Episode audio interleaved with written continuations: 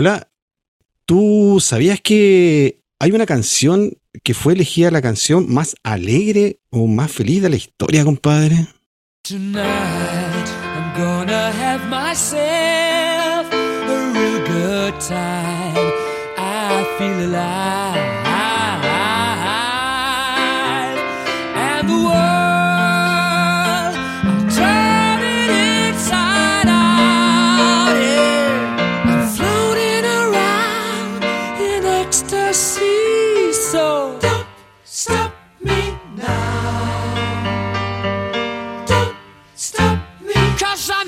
A good time. Having a good time.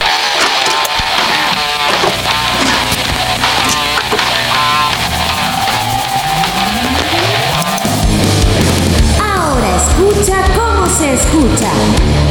Amigos en torno a la apreciación musical. Aquí hablamos de canciones, músicos y sonidos que son y serán eternos. Ahora comienza un capítulo más de Los tallarines de Pantera.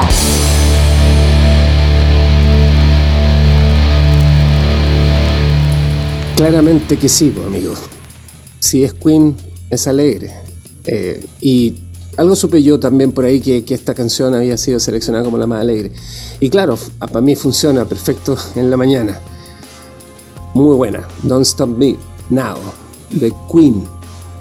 Así es, querido amigo. Soy Andrew, acá en los tallerines de Pantera y como siempre con la compañía de mi amigo Miguel Lara, o más bien conocido como Lara. Y estamos acá un día más para conversar sobre música y sobre todo analizar o escuchar un poco más esta canción de Queen que se llama Don't Stop Me Now. Exacto, aquí habla Miguel Lara también. Eh, esta canción, tanto tú como yo, la hemos escuchado muchas veces, se ha usado en campañas, en, inspiracionales, todo lo que tiene que ver como para tirar arriba a los atletas o las competencias. Y, como que de verdad eh, su, su composición lleva a, a como a un ritmo como rápido pero positivo, bien alegre. ¿Qué más me puedes contar tú de esto, aparte de todo? Sí, mira, es una canción bastante especial. Es una canción de, de- de Queen del año 78, del álbum Jazz, que creo que fue el séptimo álbum de Queen. Cuando estaban en, un- en pleno en pleno auge, o sea, y en, en ese año eh, Queen estaba ahí como en la cima, porque después de sacar el News of the World, ¿cachai? Eh, donde venían canciones como We Are the Champions, We Will Rock You. Sacan este disco que es bastante ecléctico, ¿cachai? Donde hay canciones como el Bicycle Race, eh, una canción bien rara que es Mustafa, no sé si la habéis escuchado. Sí. Y, viene esta canción que, viene a ser como un himno a, según yo, a lo que estaba pasando Mercury en esa época, compadre. Porque Mercury, ya sabemos quién era y cómo era, el personaje, weón. Claramente, Mercury, eh, bueno, ten- tenemos. eh, eh, es extraño que todavía no hagan un biopic, pero me imagino que lo deben estar preparando más largo que el que vimos de Queen, porque el que vimos fue de Queen hace unos dos, dos, tres años antes de la pandemia, pero claramente su vida merece una serie así súper producida. Una consulta, eh, el álbum se llama Jazz. eh, ¿Tiene que ver algo con jazz? ¿Con, ¿Hay algún tema que tenga que ver con jazz? Nunca he cachado si Queen pasó por ribetes, pasaron por ribetes gitanos, por ribetes funky, pero el nombre jazz me llama la atención. No, no, sabéis que esta canción, o sea, este disco no tiene mucho que ver con jazz, ¿cachai? Sí hay una canción que se llama More of, the- of, of That Jazz, ¿cachai? Que la canta, que la compuso y la canta mm, Roger Taylor, el baterista. Ah, bueno. Un tema bien pegado, que incluso al final del tema, si tú lo podías escuchar un día, es- esa canción, ¿cachai? Eh, que creo que es la última del disco, eh, al final tiene como una mezcla de todos los temas del disco, ¿cachai? Así como que se, como, como se van mezclando todas las canciones. Y, y es súper chora, chora esa canción, weón. Pero, pero eso es una mezcla de, de los tracks o, o que los tocaron pedacitos de cada uno, así como formando la canción. No, no, no, es una mezcla de los tracks del, de todo el disco. ¿Cachai? Ah, como que hay solo pedacitos de todo el disco están ahí. Y este disco, eh, eh, como te digo, este, el, el jazz no estuvo exento de polémica. Que yo no sé si tú sabías que, que en el. En el. eh, ¿Tú cachai el videoclip de la canción Bicycle Race? Ah, claramente, sí, con puras chicas en pelota arriba de bicicleta. Claro.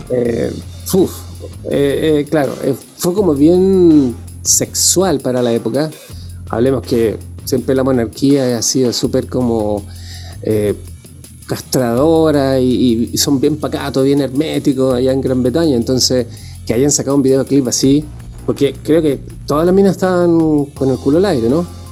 Sí, sí, pues estaban todas sin ropita, digamos, ¿cachai? Todas. Eh, minas, Eran como creo que no sé, varias, no sé, dos docenas de minas, ¿cachai? Entonces hay en el video sale cuando hacen la foto, incluso en el disco que yo tengo el vinilo, el vinilo de la época, ¿cachai? Eh, venía un póster con esa, o sea, tú lo abrías, oh, ¿cachai? Y adentro venía un póster con toda la, de la foto de, las chiquillas, entonces era como que, wow, ¿cachai? Así como toda una, una locura, así, ¿cachai? Para la época, pues, weón. Pero fue bien, bien, bien choro igual eh, eh, eso, ¿cachai? Porque como ellos ya estaban arriba, ¿cachai? O sea, ya habían sacado, venían de sacar varios discos re famosos. Ahí como que dijeron, bueno, ahora podemos hacer casi lo que queramos. A pesar que Queen siempre hizo lo que quiso, ¿cachai? Claro. Ahí, por, ejemplo, por lo que escucho y lo que vamos a escuchar a continuación, eh, vamos a seguir escuchando el tema. Em, suena eh, ya el piano de Frentone, un instrumento de Freddie Mercury, aparte de la voz y los coros y los doblajes que se hacen con el resto de la banda. Y aparentemente está en un tempo como bien bien por solo los 120 bits, que hace que el, ánimo suba, es bien upbeat como se llama el tipo de música ahora que lo definen por ahí, upbeat es que te sube, te, tira para arriba. ¿Te parece si escuchamos el resto de la canción? Para así analizar ciertas partes. Sí, sí, ponlo, pongámoslo ahora entero y después seguimos conversando y, analizando un poco más el tema. Ya, ahí sí.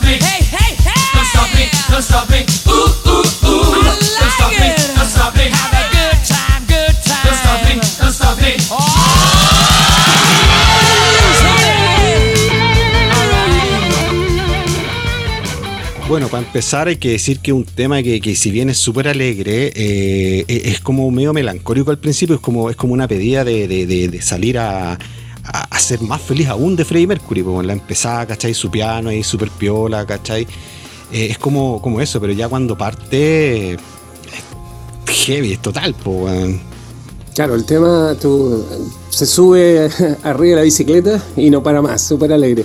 En, el tema se puede eh, notar de que ya en la segunda sección, como después del segundo verso, eh, se le agrega un pandero, empieza a hacer el mismo tiempo de la caja, el pandero, y claramente los dotes de pianista de Freddie Mercury son notables, porque eh, muchos nos quedamos con la sensación y la imagen de que Freddie canta súper bien, pero a todo el mundo se le olvida lo buen pianista que era este loco, era muy buen pianista.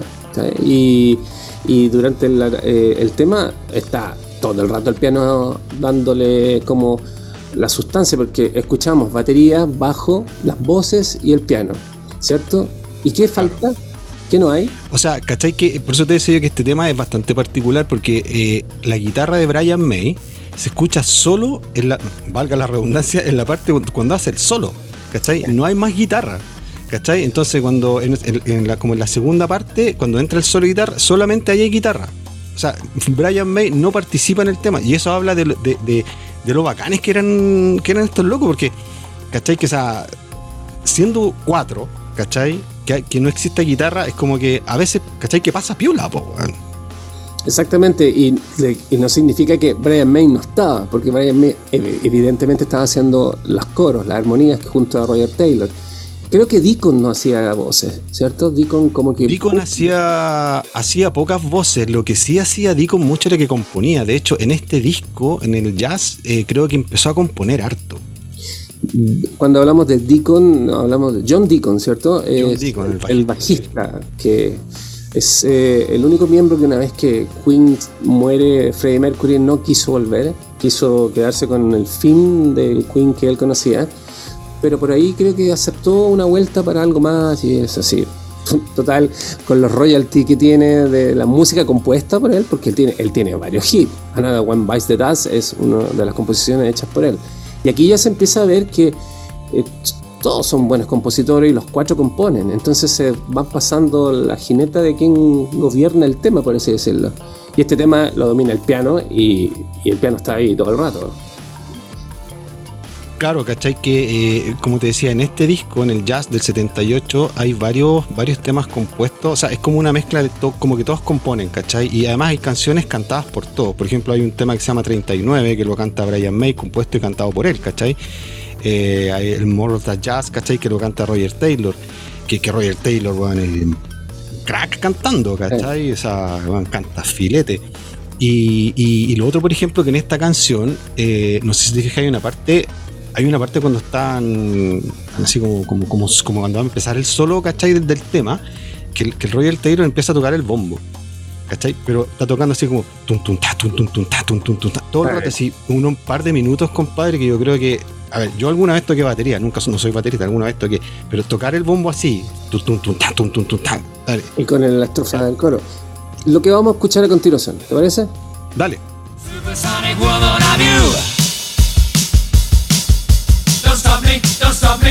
Stop me. Hey, hey, hey! Don't stop me, don't stop me. Ooh, ooh, ooh. I like don't stop it. me, don't stop me. Have a good time, good time. Don't stop me, don't stop me. Oh.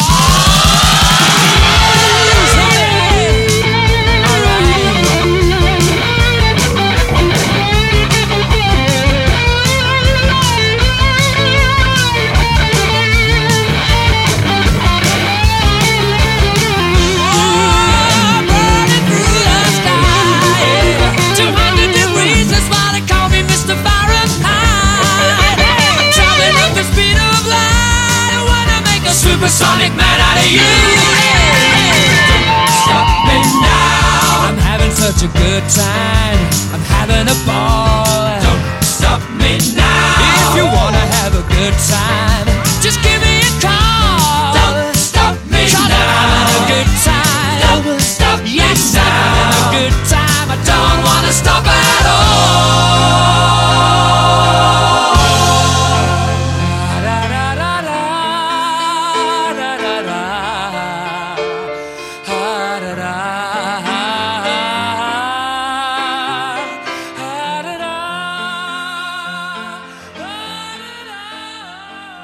Bueno, ahí se nota que eventualmente eh, esa parte que decís tú, donde queda la batería con el coro, eh, genial porque es como para animar así terriblemente de barra, así, muy, de barra.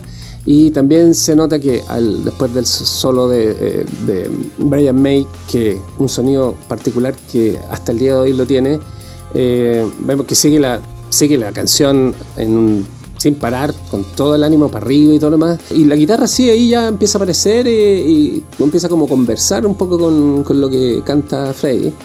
Eh, y llegamos justo antes de que hubiese esa parada musical que vuelven a retomar como la misma entrada, ¿no? El, inicio, que se vuelve lenta y se vuelve melancólica.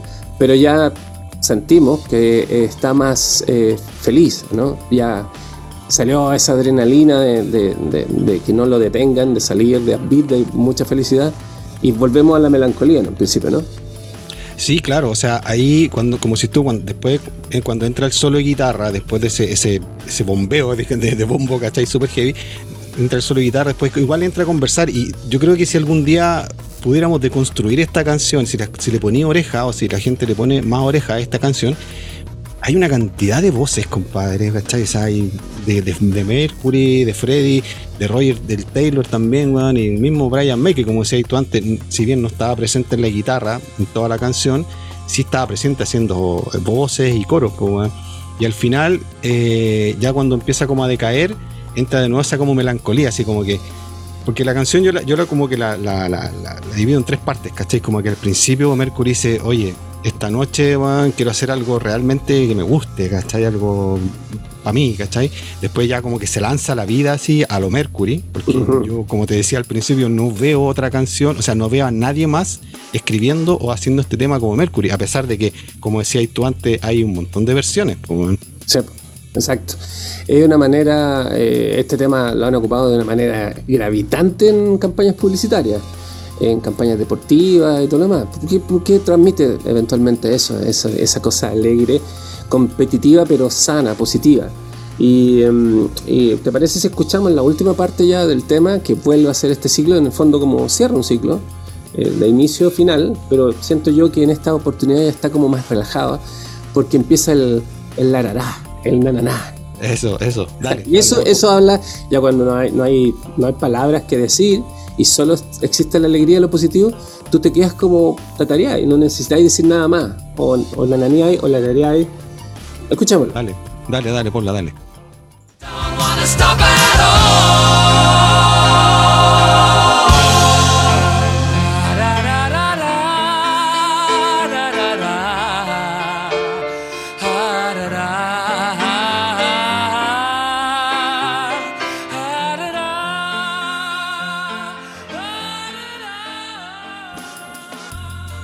O sea, es sublime esa, esa salida, ¿cachai? Esa, voz, esa voz con, con- con esa, con esa reverb, ¿cachai? Y solo con el piano. O sea, es espectacular. O sea, lo pasé la raja y ahora me voy para la casa, ¿cachai? Claro, sí. Eso es, weón. Y se va para un lado místico también el asunto de que como que eh, si en el principio estaba medio melancólico, alegre melancólico, con ganas de hacer algo, lo hizo, se fue a toda velocidad, luego termina y termina y se va la banda, se va completamente como un fade muy americano que se llama cuando se va súper rápido y queda solo él con el piano tocando increíble.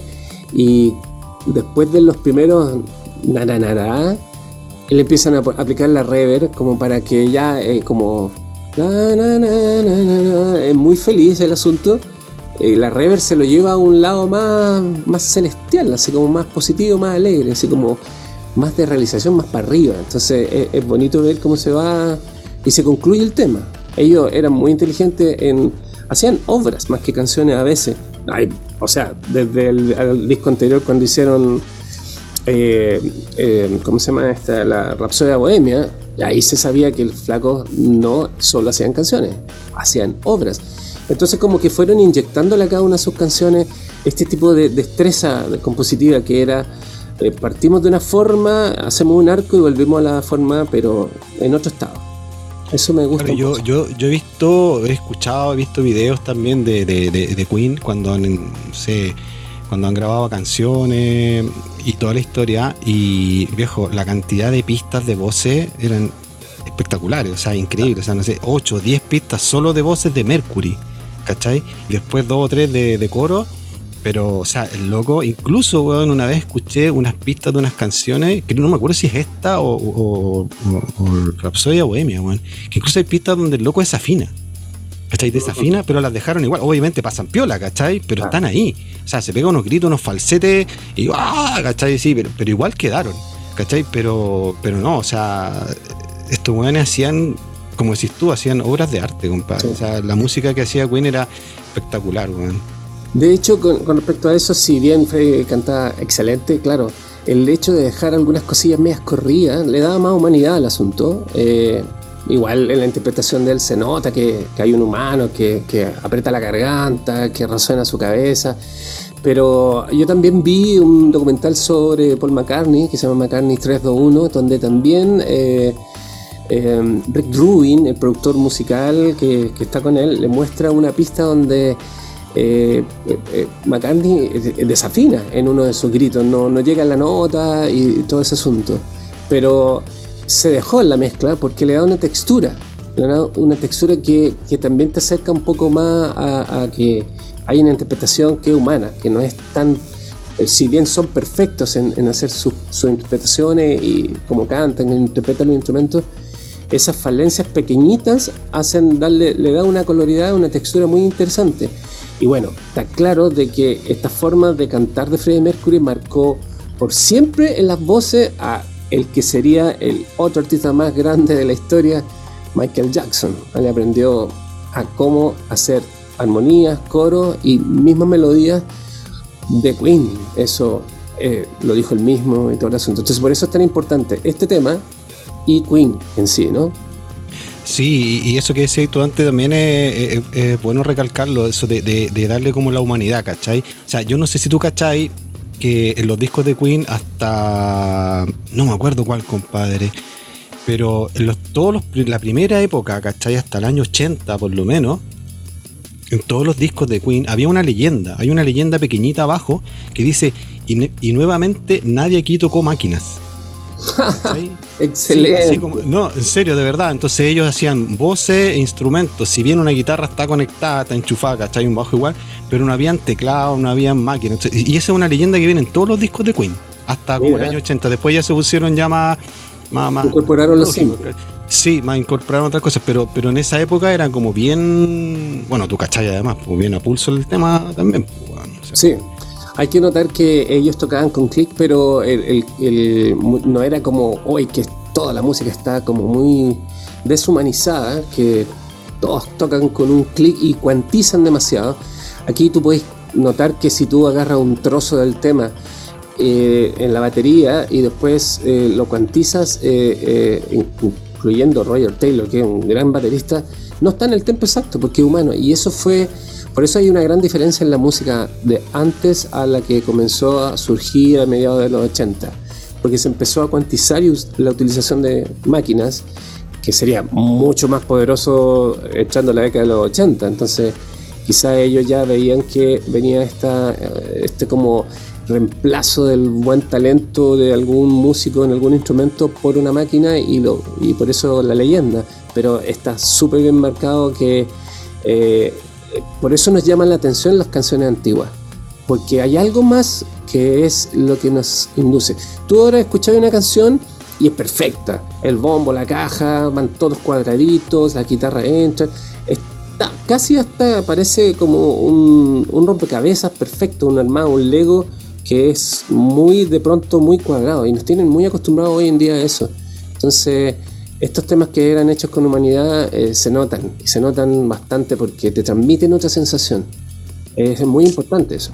No, claro, además que, en ese tiempo, como, como eran hechos con más, como decís tú, con más, más, humanidad, ¿cachai? Había como más, eh, como había menos herramientas, tú, ¿cachai? Que cuando uno tiene menos se pone más creativo, ¿cachai? Y, te buscáis más la vida con varias cosas.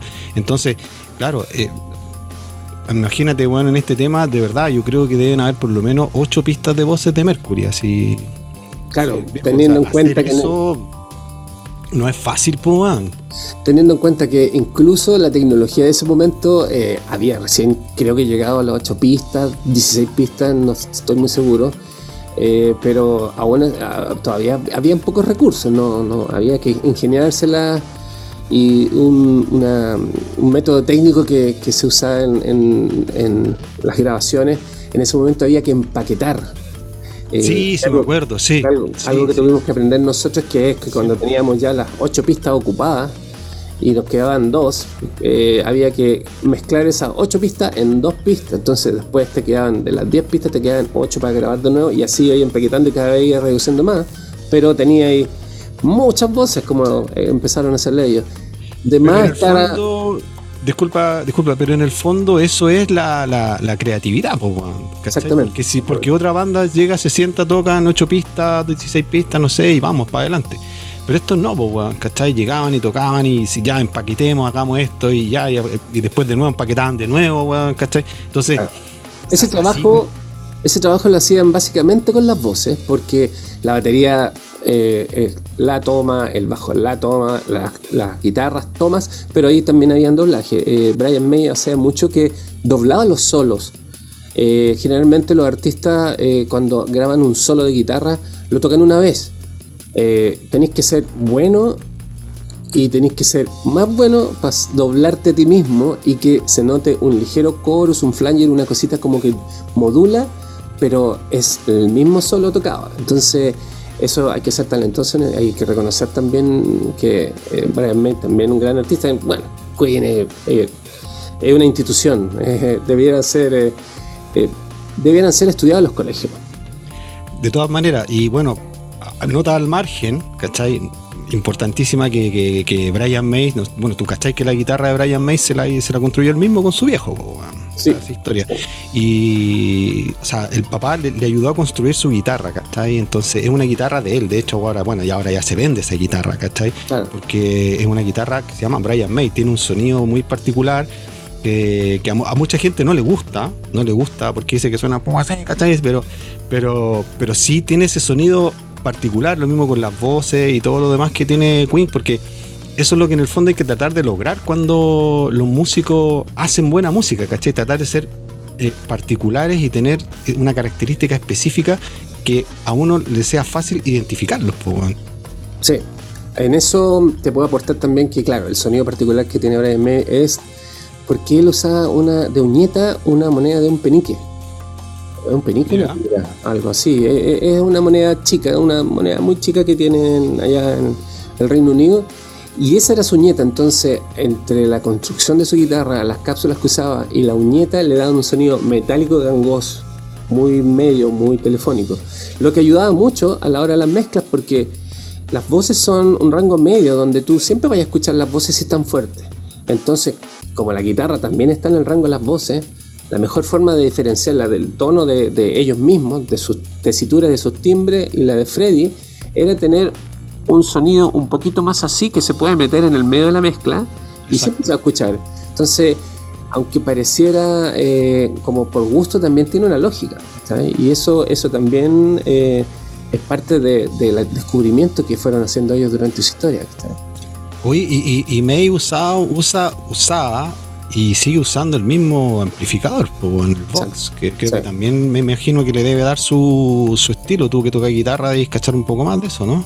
Claro, Ponte TU, el, el, amplificador Vox es un clásico. Todos lo conocen en un inicio porque Beatles empezó a usar Vox. Después eh, se los pololeó Fender y cambiaron a Fender y todo el asunto. Pero Vox de esa época eh, tenía un circuitaje y unos tubos muy especiales que ya no existen. Ya no están eh, esos componentes y, y, evidentemente si alguien quiere comprarse un amplificador Vox ahora para sonar como Brian May, no va a sonar como Brian May se puede acercar, pero incluso ahora eh, estos amplificadores tienen mucho mejor sonido y, ese sonido particular son eh, esos amplis de esa época que tenían otros componentes. Ahora ya no lo hacen, ya no existen, pero eh, tanto su trabajo sonoro como el trabajo de las voces siempre fue notorio, porque el bajo y la batería son, particularmente en este tema, muy cercanos a lo que es un poco la música pop y funk de la época. Esa es la ventaja que tenía Queen. Queen podía moverse entre el rock, el funk, la ópera, eh, el hard rock, el rock and roll. Pasaban por todos los temas. Entonces, para pasar por todos los temas, y como lo demostró en su discografía, pasaban por diferentes sonoridades, diferentes tratamientos acústicos de la batería, el bajo. Pero la guitarra siempre es el mismo sonido y la voz de Freddy siempre suena igual. Y las armonías siempre son eh, eh, el mismo, los mismos colores que hacen y es imposible no identificar que el tema no es de Bueno, yo, yo le recomiendo a todo el mundo que, independiente de que conozcan o no esta canción, que la escuchen y que escuchen el disco. que escuchen el disco Jazz de Queen del 78. Bueno, lo pueden buscar en cualquier parte, está en Spotify, en todos lados. Que lo busquen, que lo escuchen porque tiene muchas canciones bien buenas como esta y tiene otros temas bastante interesantes y se van a dar cuenta de lo que era Queen en esa época. ¿Cachai? Eh, había todo un resurgimiento y como si tú estaban entrando en toda una onda, porque ya estábamos entrando a los años 80, entonces había todo un cambio generacional, ¿cachai? Ahí de la onda disco, de la onda media funk, ¿cachai? Entonces ahí hay toda una onda y ellos están ahí, muy prendidos, muy prendidos. Así que es un muy buen disco que yo recomiendo que lo escuchen. Eh, y nada, pues hoy les trajimos esta canción que mm, que como para partir un poco eh, es bastante alegre y un poco también lo que queremos transmitir acá, que la música es muy buena onda, que tiene que ser alegre, que tiene que eh, ayudarte a, vivir mejor nuevo. Exacto. Además está recomendarle que puedan eh, chequear la gente que no ha visto la película Rhapsody Bohemia, que la vean, porque por ahí se muestran ciertos detallitos de cómo llegaron a este sonido y, y fueron una fábrica de éxitos inmortales hasta el día de hoy. Bueno, entonces nos despedimos, Andrés. Sí, oye, quiero agradecerles a todos por escucharnos. Eh, somos eh, Miguel por allá, Andrés por acá, eh, los tallerines de Pantera. recordarles que nos pueden escribir a los tallerines de pantera gmail.com ya hemos recibido algún par de correitos con alguna sugerencia y alguna buena onda, así que lo vamos a empezar a tomar en cuenta y vamos a seguir preparando más material. Así que nada, pues, yo por mi, parte me, despido. Miguel, muchas gracias. Muchas gracias Andrés. Acuérdense también de que tenemos nuestra perfil, nuestro perfil en Instagram, Tallarines de Pantera. Amigos, recuerden, la música nos une, la música nos sana, la música nos libera. Nos vemos, somos los tallarines de Pantera. Hasta el próximo capítulo.